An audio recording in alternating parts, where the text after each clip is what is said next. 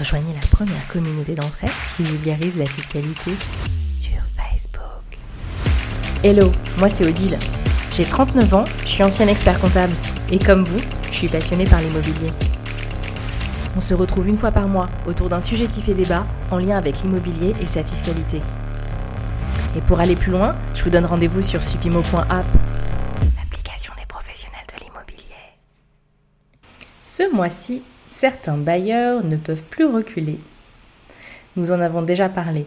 Les évolutions récentes de notre droit obligent les loueurs meublés à s'affilier à l'URSSAF et à payer des cotisations sociales dans deux situations bien précises. La première, c'est lorsqu'ils sont loueurs meublés professionnels, LMP, c'est-à-dire lorsque leur foyer fiscal réalise plus de 23 000 euros de recettes meublées et que ces recettes sont supérieures aux revenus du travail du foyer. La deuxième, c'est lorsqu'ils sont loueurs meublés non professionnels, LMNP, et qu'ils réalisent plus de 23 000 euros de recettes de courte durée sur l'année. À ce stade, tu es peut-être déjà perdu.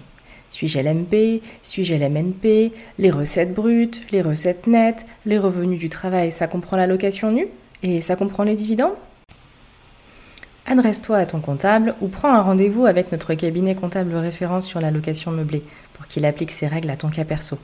Rendez-vous sur le site de la communauté www.supimo.app. Tu arrives à me suivre? Parfait.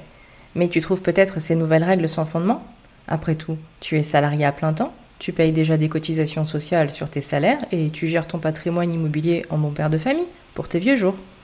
Tu n'as pas l'impression d'être devenu un pro de l'immobilier et tu ne comprends pas pourquoi on te parle de cotisation sociale sur les revenus de ton patrimoine immobilier. Eh bien, sache que tu résonnes déjà comme un pro de la fiscalité.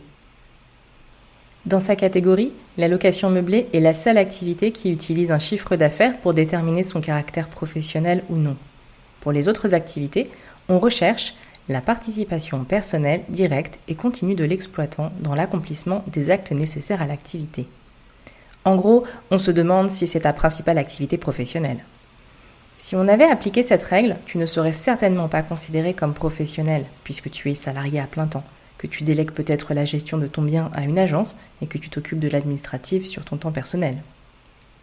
Mais quelle que soit ton opinion sur le sujet, retiens simplement que dans les deux cas énoncés plus haut, l'affiliation est obligatoire. L'affiliation est obligatoire, d'accord, mais pourquoi n'en parler que maintenant?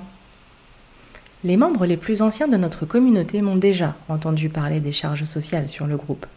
Mais depuis juin, tes déclarations fiscales de l'année 2022 sont établies et envoyées à l'administration fiscale. Ton statut de loueur, professionnel ou non professionnel, est maintenant connu de toi et de l'administration fiscale avec certitude. Si tu remplis les conditions vues plus haut, mais que tu n'es toujours pas affilié, cette situation doit maintenant commencer à t'inquiéter. Tu ne peux pas ignorer tes obligations. Oui, mais c'est automatique, non?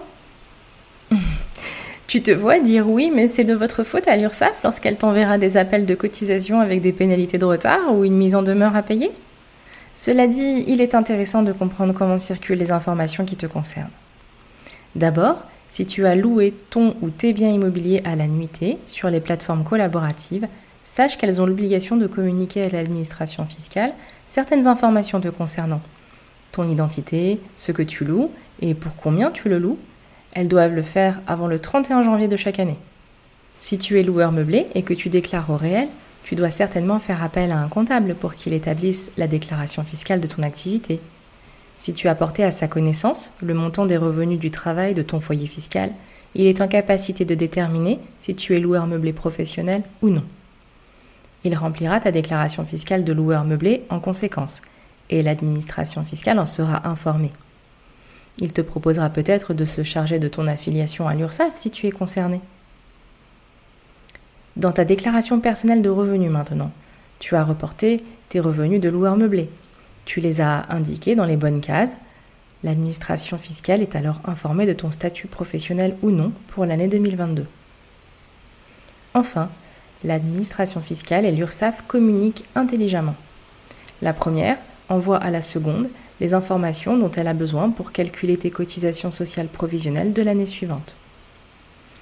Grâce aux informations des plateformes collaboratives, les loueurs meublés non professionnels qui doivent cotiser sont facilement identifiables par l'administration. D'ailleurs, si tu en fais partie, tu as peut-être reçu un message de la part de l'URSSAF t'invitant à t'affilier. Tu as le choix entre plusieurs régimes.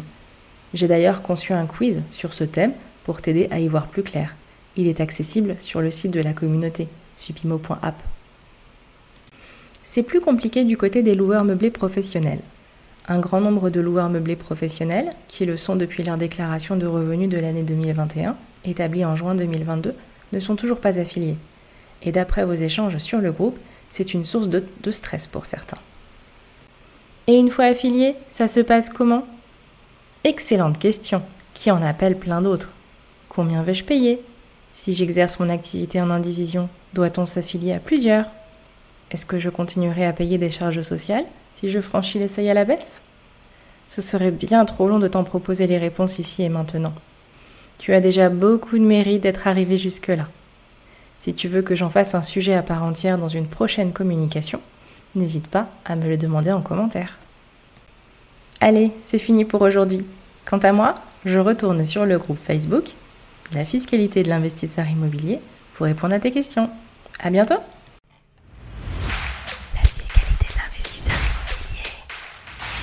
Rejoignez la première communauté d'entraide qui vulgarise la fiscalité.